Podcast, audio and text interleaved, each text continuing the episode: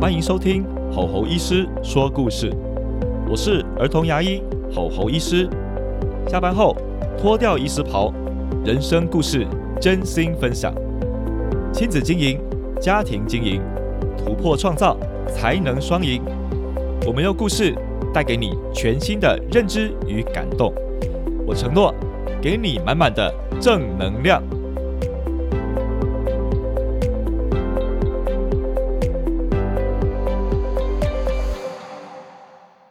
欢迎来到吼吼医师说故事，我是吼吼医师。那今天很高兴啊，也有邀请到一位来宾哦。最近呢，很多的家长开始带小朋友出国了。那在这过程当中呢，啊，也会好奇啊，诶，要怎么出国比较，譬如说比较省钱，或者是要怎么去安排？现在每个国家的疫情状况到底是怎样？所以呢，我就想说，来帮家长们。帮大家录了一个有关于旅游相关的这个 podcast 哦。那这边呢也请到我的好朋友，也就是职场旅游部落客 UJ。那他是同时也有我们在工作业务上有很多的合作。首先先介绍他一下好了。哦，这个是他到过二十个国家以上，并且呢也到过了超过五十个城市。目前人在台湾，但之后呢，他要定居在美国加州的圣地亚哥。他平常工作呢是经营自己创立的行销公司，以及有担任了国际环保志工团体的公关。闲暇时间呢，也会撰写旅游文章，进行演讲，偶尔啊帮会儿童杂志呢撰写一些给国小看的一些国外旅游的介绍文章。比如说最近的康轩杂志《万里行》单元就是他写的哦。好。我们来欢迎 UJ，UJ 你好，Hello 活活医师，Hello 各位听众朋友，大家好，很高兴 UJ 来到我们节目诶，想问一下，这边要叫你 UJ 还是叫你 Bailey 呢？你比较习惯？哦，叫我 UJ 就可以了。其实我本人没有什么绰号，所以其实 UJ 就是我的中文名字的变成英文版而已。就是我的中文叫雨杰嘛，所以就直接叫 UJ。哦，太好了，因为最近。真的开始解封了耶，然后很多人都开始要出国了。我这边亲朋好友的人都全部都在出出国。没错，我最近录了一集黄崇林医师的 podcast，那边讲到，首先先讲儿童牙科的东西嘛，聊聊聊之后呢，最后他开始跟跟我们聊起出国，就问我说我们有没有要出国这样子，我才发现说哇，大家都在出国，有些朋友原本疫情后呢要约吃饭的，然后。打电话问他说：“哎，等一下，等一下，我在国外，等他跟我回来再说。”这样子，没错，没错。所以现在感觉是一个呃，很多的人开始会去计划出国。现在整个诶，国外的市场，我其实很好奇，诶，就是 UJ，你最近也开始出国吗？对，没错，我上个礼拜刚 从关西回来。对，哇，关西耶！日本的关西就是基本上是在京都、大阪跟奈良这三个地方，应该是很多台湾人蛮熟悉的。对，在这个地方，呃，有什么发现吗？或是有什么想要分享的？对，因为我觉得在疫情之前，大家在旅游，其实感觉我们每个人身上的 DNA 里面都有旅游的这个。因子在嘛，嗯，那就是每年出国一两次很正常。但是这两三年真的大家有被压抑住的感觉，所以现在解封了就非常的自由。那连我自己过去所累积下来的里程也是赶快再不赶快用掉就会 到期的地步，所以赶快冲了一波这个日本的这个关系。那这次我发现到固然是有蛮多台湾的朋友在日本，但其实我在这些景点看到的是更多的是。日本当地的人，嗯，他们自己也有非常多的旅行团，而且都是有点年纪的，但他们非常的有礼貌，然后也是在参观京都啊，或者是大阪这些城市，然后觉得还蛮，就是会感觉到整个世界好像真的解封，然后疫情已经慢慢的离开我们的生活当中了，就是有自由的感觉。哇，就是连日本当地的人。对，没错，所以你会 发现到，就是很著名的清水寺，或者是那些呃有艺伎的这些呃景点啊，其实非常非常多的游客，尤其是他们现在因为是赏枫季节嘛，所以晚上的时候点灯其实是更漂亮的。嗯，那你会看到照片上面其实满满的黑色的点点，其实那就是都是人头，就是代表很多很多人的这个意思。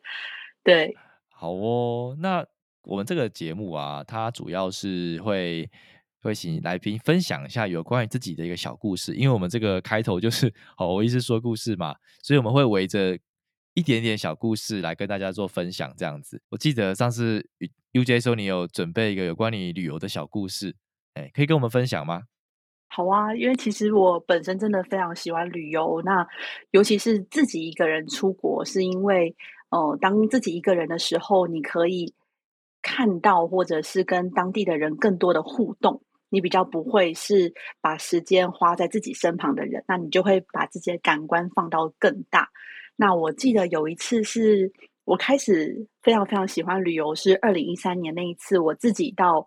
日本的东京做八天的自助旅行，那我那时候想说，一个人去自助旅行很奇怪吧？我如果在路上都不跟别人讲话，很奇怪吧？我甚至还因为这样子，所以自己戴了一个头戴式的耳机吗？头戴式，我想说，如果别人觉得我很奇怪，我就戴耳机好了。对，结果没想到这八天我完全没有用到那个头戴式耳机，因为真的，当你一个人的时候，你会把你的感官感觉，然后。真的就是放到最大，然后不管是坐车或吃东西，然后跟每一个陌生人的接触，你都会很珍惜那个呃那个 moment，对，然后你就发现到这个旅行呢，不会只有好像我们以前参加旅行团或者是毕业旅行，只有上车下车，然后中间的记忆都是断掉的。那这个当你自助旅行的时候，你会发现到你从旅行前的规划到旅行中到旅行后。就它的整个旅行的时间是延长非常非常多的，所以是从二零一三年之后，我开始很喜欢自己去规划自助旅行。那我会开始爱上旅行，我觉得跟小时候，呃，因为刚好我会是有很多的亲子嘛，那我觉得我会喜欢上旅行，其实也是跟家里家人妈妈很有关系。因为在我七岁的时候吧，大概就是小一的这个时间，然后妈妈带着我，然后妹妹大概四岁，我们跟着。阿姨，然后我的表弟一起到美国加州去自助旅行。那那一次呢，让我感受到哦，原来这就是出国旅游。那时候很兴奋，因为刚好也不是跟团。那出国旅游，然后我记得很多小朋友那时候开始上英文，但是对我来说，英文还不是那么熟悉。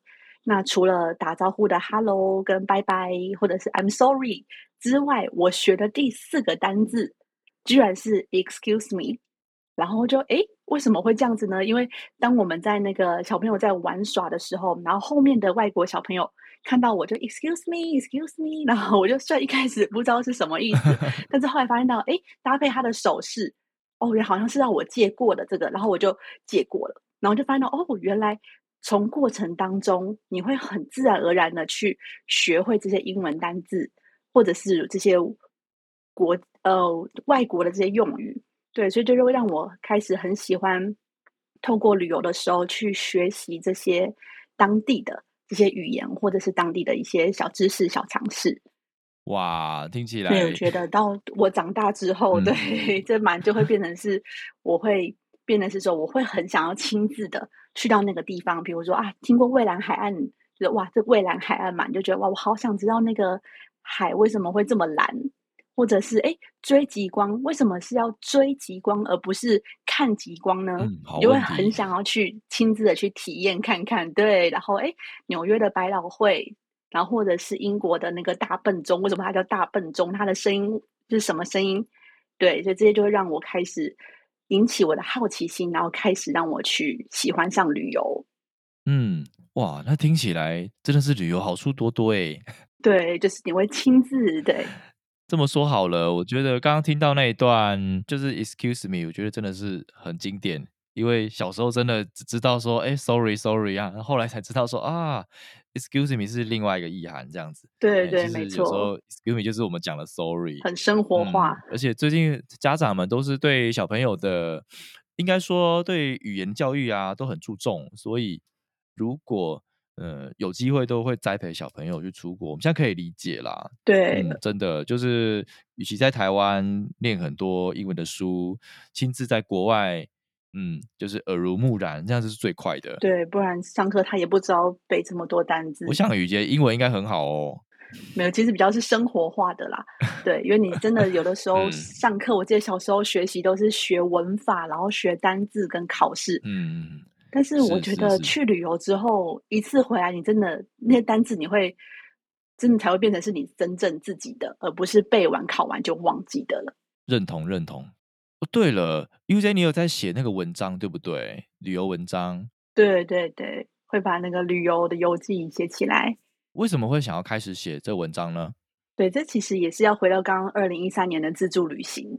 那因为我们大家出去玩都会拍很多的照片嘛，然后很兴奋，然后回来会跟大家分享。那我那一次八天，一方面是因为一个人第一次自助旅行，然后有很多的新发现，然后拍了很多的照片。然后我发现呢，每一次跟朋友或者是家人要分享，我就要全部再讲一次，或者是手机要再全部划一次。我觉得。这样子好 好费时间哦。然后那时候只是一个很简单的概念，想说啊，那我把它写下来好了，从第一天写到第八天，然后我去了哪里，我坐了什么车，我用了什么车票，我住在哪里，然后有什么好玩的。就把它写成日记，就是比较像是流水账。然后，可是后来我发现到这类的文章真的可以帮助到我身旁的朋友，他们可能就说：“哎，我可能最近要去芬兰哦，我要去爱沙尼亚，我要去哪里？”那我说：“哦，你可以看我的那篇文章，我有整理出这种比较是交通的这种工具文。”对我就觉得哎，可以帮助到这些朋友，我就觉得蛮好的。然后就让我持续的有写旅游文章的这个动力，这样子。哇，从文从这个流水账，然后变成文章工具文，然后到帮助很多人，哇，这一路的转变，我记我那时候好像有看过吧，我记得流量也蛮高的。对，就是工具文这类的，比如说从。怎么样从机场到这个地方，然后再转 bus 去另外一个州的时候，大家可能就会因为第一次去嘛，然后真的会蛮紧张的。如果可以把这些细节分享出来，可以帮助到蛮多的人。那因为我自己也从网络上这些呃布洛克的朋友得到很多的帮助，所以也会很希望我可以及时的把我新接收到的资讯也可以分享给我的亲朋好友们，这样子。嗯嗯。对了，那我想问一下哦，出国旅游啊，对 UJ 你来说啊，最重要的是什么呢？要注重什么呢？对，因为这个问题也蛮多人会问我的，大家都觉得哪里好玩，或者是一定要必吃、必拍、必买那种必买攻略。但是对我本人呢，因为要必吃必买，对，没错。但是对我，因为我基本上一个女生嘛，然后呃，我都是自助旅行比较多，有的时候可能跟妈妈、跟朋友，但大致。大部分都是两个人，顶多三个人。那对我们来说，其实安全是最重要的。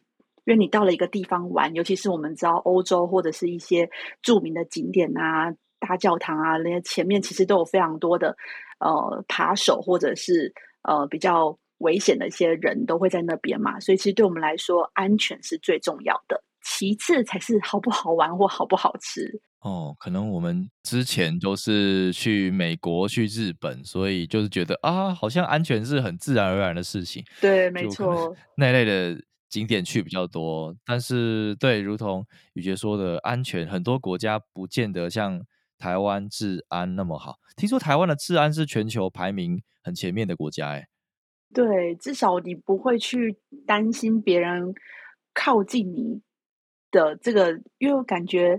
我们比较不会去主动靠近对这个呃游客或者是一般的人，但是在国外可能因为我们就觉得，哎，他们是比较热情啊，他们靠近我们可能是当地的这个风土民情吧，或者是会觉得不好意思，所以他们靠近的时候，我们可能没有戒备，那可能其实可能你就被爬了，或者是可能就进入另外一个圈套了。嗯，对，所以我在出国之前一定也都会上网去查关于当地有没有什么要注意的，比如说有说手环党啊，或者是有些喂鸽子的，或者是这个玫瑰花的，那你就是不要去接，不要去碰，不要跟他眼神交流，就是我会去查这方面的文章。那我好奇，你真的有遇到过吗？扒手？我自己本人没有，但是我有亲眼看到我眼前的游客发生这个状况。因为就是我那时候是去了米兰大教堂吧，意大利的米兰大教堂前面那边就有非常多的人家说很有名的手环党。嗯，就是呢，他会靠近你，然后很热情，然后跟你嗨，然后嗨完之后就会把一个手环套在你手上。那那个时候其实套上去，他就是要跟你要钱，可能十欧或二十欧。那你可能就是会，而且他们的人真的都非常高大，因为我自己本人一七二吧，但他们比我，我会觉得他们很高大，对他们真的是蛮高的，对，然后你可能就会害怕，所以你就会哎掏钱出来，嗯，对，那可能因为我之前有看过这个文章，所以我就会很努力的不让自己的手就是被人家抓住的这个机会，或者是不会让别人靠近我们，对，哇，所以那个手环是意思是说他卖。这个手环给你，对对对，他要你付钱，是这个意思吗？对他就是会直接套在你手上，给你，对你就是要有十块、十欧或二十欧这样。Oh my god！对，或者是有一次我看到的是，他直接把手环抛给一个游客，女生的游客。那你知道我们的人的那个习惯就是会去接住东西，对不对？就是你东西过来，你会去接住。那你接住的时候，他就跟你要钱了啊！傻眼，那还他也不行啊？对，所以你就会觉得很 shock。对，没错，所以其实我觉得人在外面花钱消灾是小事情，但是还是会尽量降低这样子的几率发生。嗯嗯嗯嗯，好的，那还有什么要注意的吗？旅游的部分。旅游的话，我觉得可能吃东西的话，对于自己的身体的健康，有些人可能体质上呃不适合吃生的，或者是可能水质要特别注意。那像我本身是曾经吃过这种水上市场的海鲜，嗯，当然对他就导游说很好吃啊，你一定要吃。然后我记得我就很开心的吃了，然后吃完之后就很惨的度过了两天。没有办法 正常生活的这个状况，就是不断的上吐下泻这样子。对，Oh my god！然后后来才知道，哦，原来其实河那个河不是非常的干净。嗯，对，所以可能有些地方看看拍拍美美的就好了，不一定要在那以身试法这样。原来是这样啊！哎，那我想问啊，UJ，你最印象深刻的国家是什么呢？我目前让我第一个想到的话，会是芬兰，尤其是刚好现在。十二月的这个季节嘛，是圣诞节。那那个时候，我特别是去到了芬兰的罗瓦涅米，就是比较靠近北极圈那边，有一个圣诞老人村。哇！那我很喜欢圣诞老人村，当然一方面是因为很梦幻啊，有圣诞老人可以跟他拍照，你还可以写明信片。然后它有两个信箱，一个信箱是你。就像是一般的寄明信片放进去，它就帮你寄出。另外一个红色的，它是每年的圣诞节才会帮你寄出。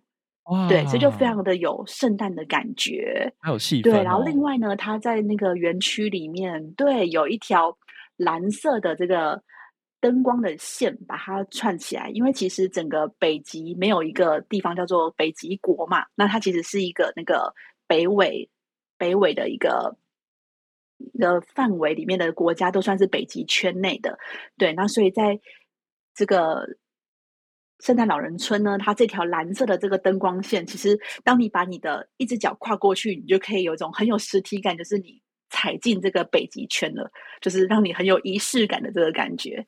对，然后所以芬兰有这个圣诞老人村，然后有雪橇狗，然后跟那里的人，我觉得就是。蛮多使用这种木头啊，或者是大自然棉花，或者是这些东西，他们就很生活化。你比较少去感受到那种买买买的这种消费气息，然后我就还蛮喜欢这种很自然的这种生活的感觉。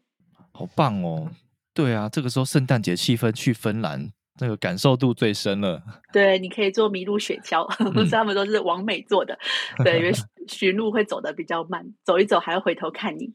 那我想问一下，就是现在疫情刚解封嘛？那对于我们台湾人的角度而言啊，那去到外面的国家，你觉得在这这样的一个解封的时刻啊，台湾人有没有要注意些什么呢？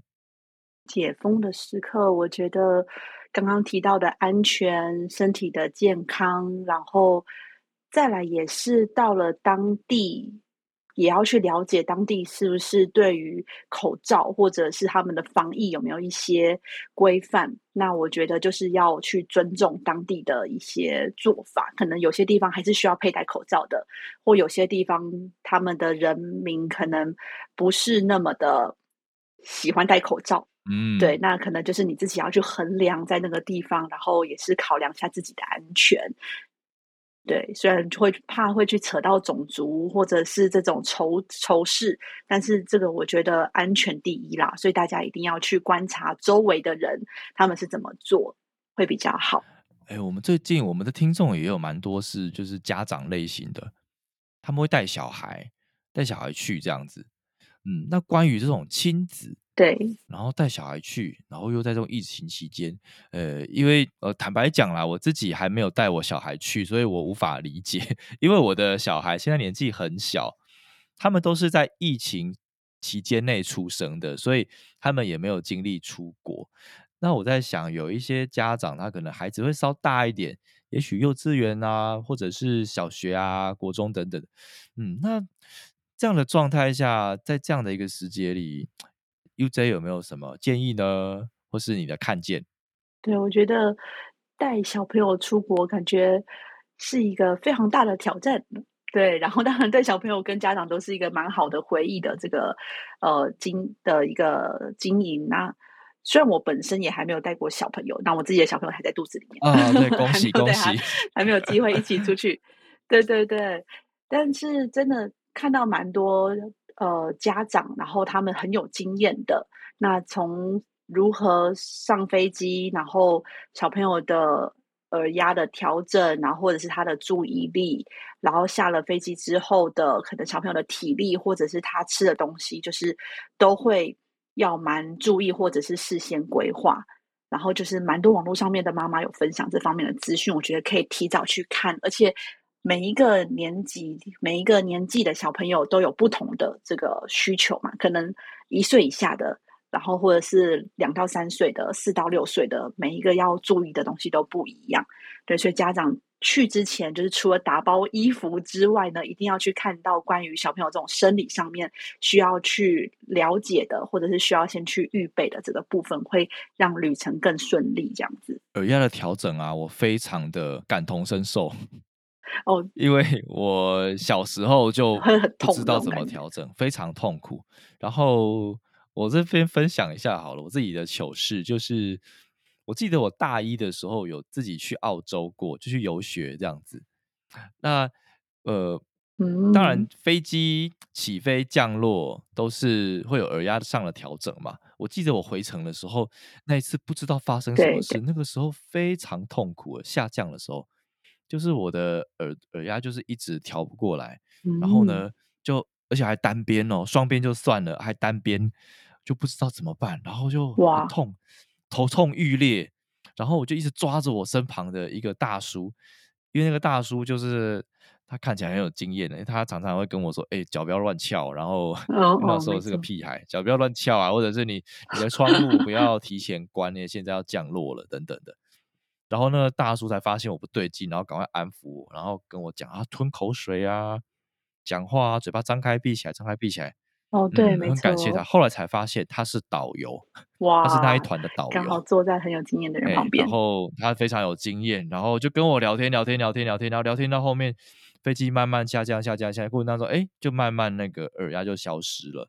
大学是蛮已经蛮大年纪了，耶，就是不是那种小朋友的那个状况。那小朋友他们如果耳朵痛，他们更不会说。嗯，我们那个年代没有什么出国的经验呢。我们那个年代，我不算，我学生时代不算出很多国，大概大学前可能就两三次这样子。呃，我算是我第一次出国算小二吧，那个年代啦，所以没有什么很多的经验。但是我现在回想说，现在。小朋友出国的次数可以很多咯，也有那种 baby 就带出去的也有啊。我内心就在想说，哇，那耳压的调整要怎么调？他根本听不懂啊，他怎么调耳压？就这样哭哭哭就过去了。对，因为如如果是那个小朋友的话，他们会让他们在应该说婴幼儿的话，他们会在起飞跟降落的时候让他们喝水或者是喂奶哦，然后小朋友去吞咽的时候，他就可以尽量就可以比较好去。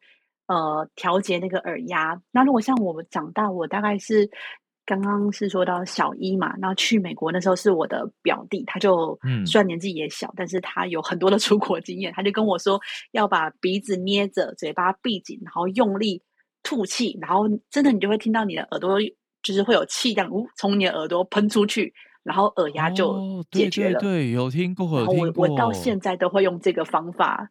对，这招很厉害。对，因为吞口水跟打哈欠对我好像没有什么帮助，就是把鼻子一捏，然后一吐气，然后耳朵通了就通了，这样子。你知道，呃，我有听过，可是我听的时候不是那种旅游课跟我讲的，我听的那个是那个。应该是潜水教练跟我讲的，原理是一样。哦，对，可能潜到水里面也是要这样做。对，身体不舒服或者是可能太累，也有可能会导致这个飞机起降的这个耳压不舒服。哇，感谢 UJ，现在学到一招了。小朋友如果出去就给他喝奶，对，下次可以试试。飞机上升降落的时候喝个奶，喝奶喝水。哦，这样效果就不错。他们自己也搞不清楚状况，让他吞咽，然后就好了。对，或者 很 peace 的度过这个时间。嗯，关于这个旅游的部分啊，我觉得真的聊也聊不完呢。我真的下一次是再请你来一次。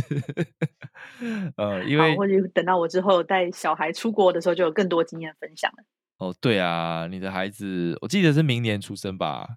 对，大概明年三月，春天的宝宝。真的恭喜你耶！真的要当妈妈了，谢谢。而且我猜猜你应该是那个宝宝没几个月马上就带出国了那种人，从小锻炼他这个出国体质。我觉得应该是哦，就是从小就锻炼在各地跑来跑去这样子。对对对，他的他的所见所闻应该很丰富这样子，嗯，因为脑神经发展会很好，可以有很多外界的刺激这样子。嗯，那我觉得我们节目也到尾声喽。好哦。那想看看 UJ 还有没有什么呃，你觉得想要再跟大家分享的？今天如果结束的时候不分享，很可惜的。有没有一些 people 啊，或者是呃一些旅游上你看到的那也很宝贵的一些资讯要跟我们分享？对，因为我觉得出国旅游，大家也都是呃有些。家长是特别请假，然后或者是有花了很长时间去储蓄，才好不容易有这一个旅行嘛。那一定会很希望这个旅程从头到尾都是最完美的，就像我们看到那些 FB、IG 上面看到的那个样子。但其实我们人一旦出去了，就有很多的不不定的因素一定会发生。嗯然后可能是水土的，可能是健康的，然后有各式各样的状况。那我觉得就是家长，然后还有去旅行的人，就是一定要放宽心。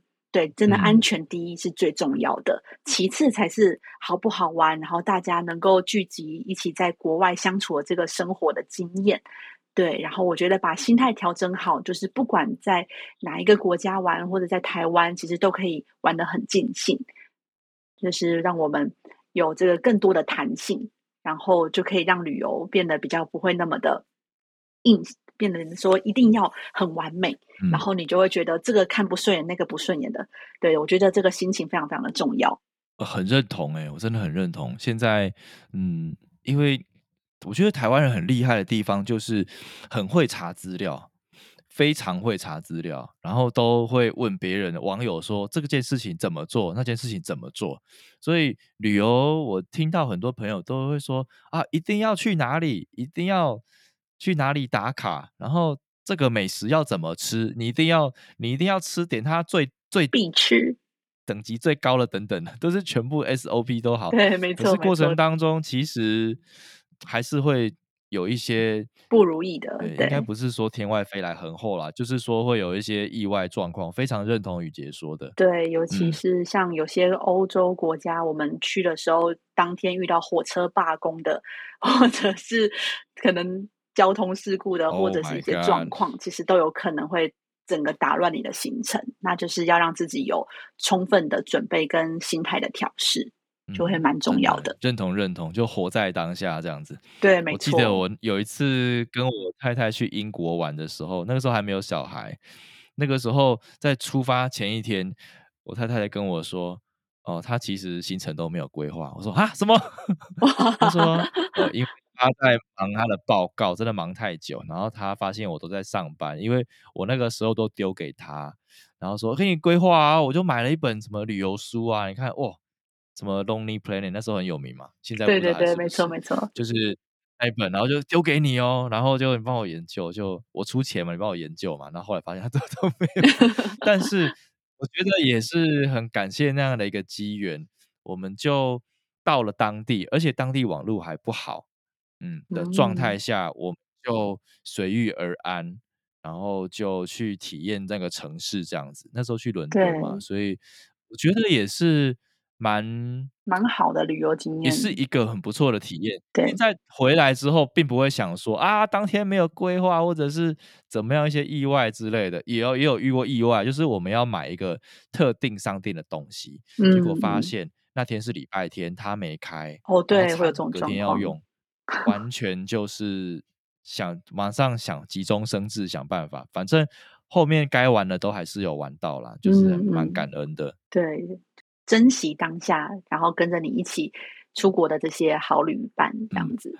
好的，那我想我们节目也到尾声喽。非常感谢我们的 UJ 跟我们分享旅游，那也是很祝福啊，在这段期间要旅游的家长啊，让你们跟孩子、跟另外一半哦，在这段期间都有一个美好的回忆。那也是也注意安全啊，也是做心态调整，希望呢。任何的状况都是很美丽的一个转机。